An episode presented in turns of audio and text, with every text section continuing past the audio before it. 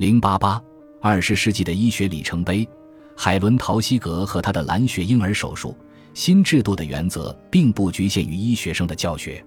这些措施包括以实习和候选实习住院医生的形式进行高级培训，以及鼓励所有受训人员从事研究工作，无论他们是否已经获得医学博士学位。他们的医学母校用于衡量基本的学术背景，为此，学校和医院之间应该保持密切的联系。这种密切联系也是医学院与其教学医院之间的根本关系。各科室主任也在医院担任要职，因此，大学的外科教授也是医院的外科医疗主任。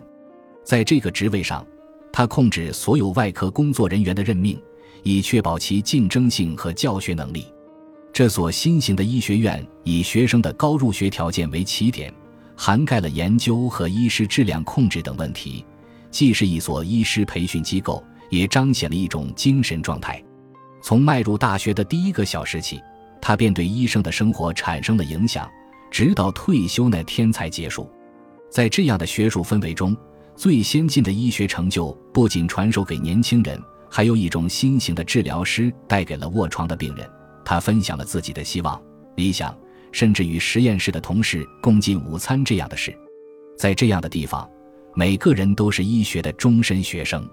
弗莱克斯纳报告和洛克菲勒的资金改变了美国慈善事业的模式，就像他们改变了教育模式一样。从那时起，医疗机构成为资金的受益者，而这些资金此前一直流向其他领域，主要是神学学校。这种情况似乎反映出这个国家的优先事项发生了一些巨大的变化。这一方向一旦确立，就没有改变。其结果是在二十世纪余下的时间里。新重组或新建的医学院和医院仍然是公共捐赠的主要接受者。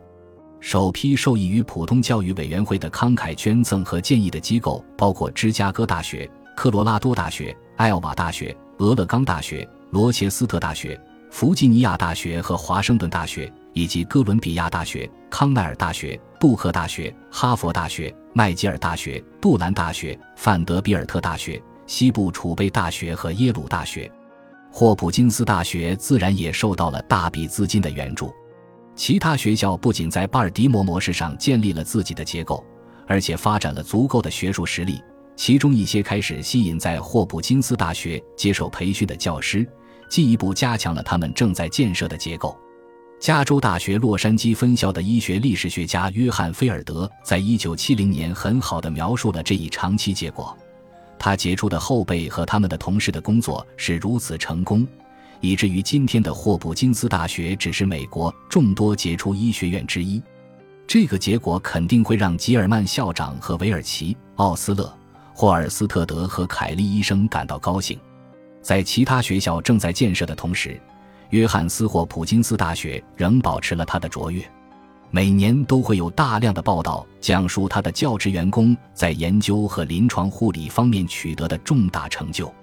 不管其他美国学校的贡献如何，没有一所学校像霍普金斯大学那样始终走在进步的前列。即使面对今天众多一流的医学机构，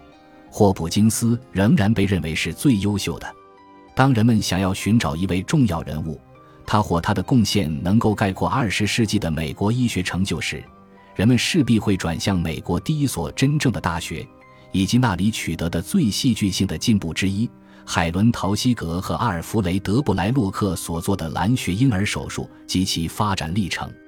在这两个人中，陶希格的生活在我看来更能代表本书所讲述的故事。在医学史上，有一条永远不会丢失的主线。从科斯学派将人类本身作为治疗师仔细检查的对象开始，这群希波克拉底派医生试图对疾病进行理解，基于人的本性和影响人类的一切事物。科尼多斯学派同时不同意，并教导说，主要的焦点必须是疾病和产生疾病的内脏，而不是其安家的病人整体。正是通过科尼多斯学派的这种还原论方法，科学进入了医学领域。除非症状可以追溯到他们的起源器官，然后是他们的细胞和分子，否则不可能对紊乱的生命过程进行分类和具体治疗。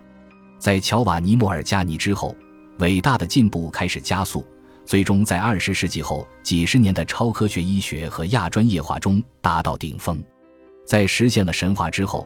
古老的治疗艺术现在需要一个顿悟。这场顿悟即将到来，而海伦·陶希格便是他的先驱。女性医生平等时代的到来，也伴随着我们最初使命感的重新觉醒，即治愈我们的同伴。这可能不是一种巧合。处在一个我们高谈阔论要提高各种意识的时代，医生们正在将他们的视线从电子显微镜和超滤式移开，提升到了直视病人恳求的眼睛，尽管速度仍然很慢。希波克拉底主义正在回归医学实践，它将带来一种希望，实现我们自古以来就有幸承担的使命。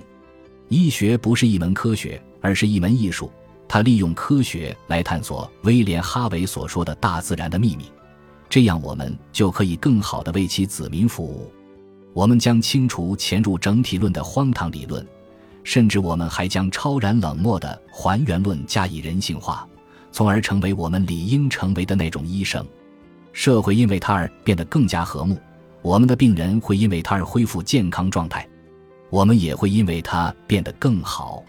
在本书的第一章中，我引用了威廉斯隆科芬牧师关于病人心理学这一主题的论点。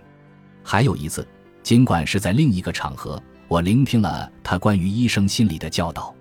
在谈到美国的妇女解放运动时，他说。最需要解放的女人是生活在每个男人体内的女人。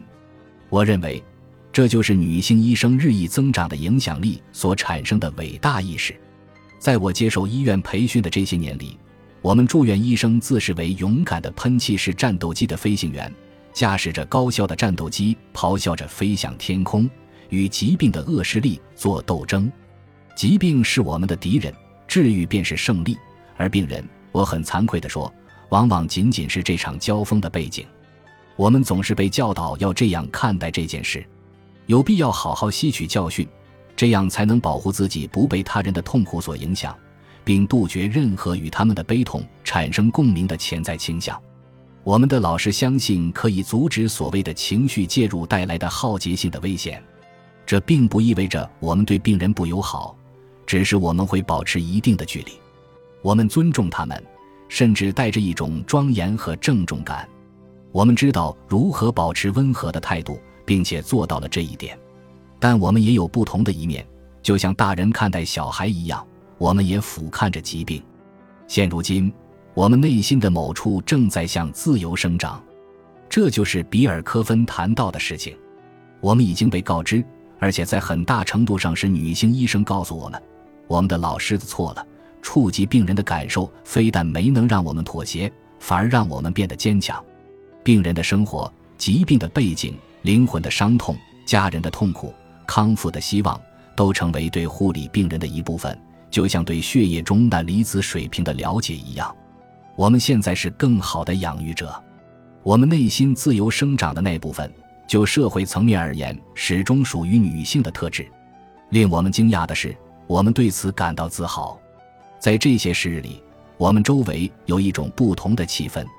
女性医生的崛起平息了千百年来用于宣布医学征服的吹嘘号角。他们使我们不再像是治疗的百夫长，而更像是那些来我们这里寻求帮助的牧羊人。他们向我们当中那些顽抗的人表明，我们对病人的个人奉献无需保留，甚至连查房都与过去不同了。住院医生们对他们的病人和彼此之间有了更多的同理心。医学更多的是身为治疗师的艺术，而不是自他第一次与科学交融以来的艺术。我不同意那些批评医学专业的人所说，即我们年轻的医生们在逐渐变成冷漠的技术主导论者。批评者没有像我那样在病房里徘徊，他们也没有看到过去几年的变化。我们的青年男士正在向我们的青年女性学习。我们的后辈们正在教育他们的长辈，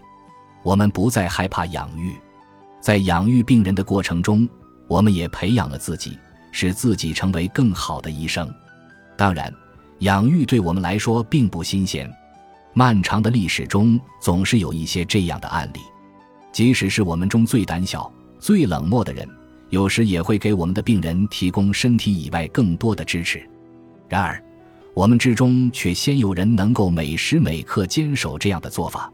海伦·陶希格的伟大便在于这种每时每刻。我们讲述这位二十世纪中叶的医生的一生，可以恰当地说，他的贡献代表了科尼多斯学派还原论的精华，也可以说他的职业生涯也体现了希波克拉底的整体论。海伦·陶希格将纯科学和人类的同理心相结合，来解决病理解剖学中的一个最古老的问题，并找到了一种被公认为治疗者艺术的极致的解决方案。一七六一年，在《病因》出版仅十年后，荷兰医生爱德华·桑迪福特根据他对病人的尸检，写了一篇类似于莫尔加尼的论文《病理解剖学观察》。他一直密切跟踪这些病人的临床护理。直到死亡。虽然桑迪福特的四卷本作品包括了许多以前没有描述过的独立论断，但他最令人难忘的是一个孩子的案例报告。他在出生时和第一年都是完全正常的，然而仅仅在那时出现了一种暗淡的颜色。渐渐的，孩子的脸色变得灰白，特别是在劳累的情况下，他的呼吸变得越来越急促。为了改善他的呼吸情况。医生进行了放血，却发现血液呈蓝色，而且非常稠。桑迪福特以能够在尸检中阐明病理而闻名，因此这个男孩在十二岁去世时，他的家人要求他解剖男孩的尸体。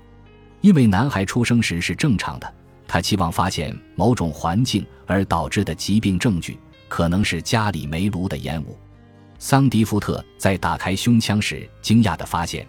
将血液从心脏右侧输送到肺部的肺动脉异常细小而紧凑，肌肉壁上有一个洞，将主要的右心室和左心室隔开。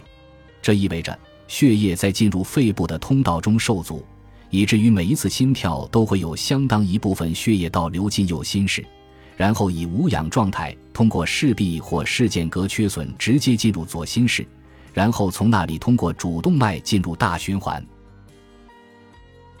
本集播放完毕，感谢您的收听，喜欢请订阅加关注，主页有更多精彩内容。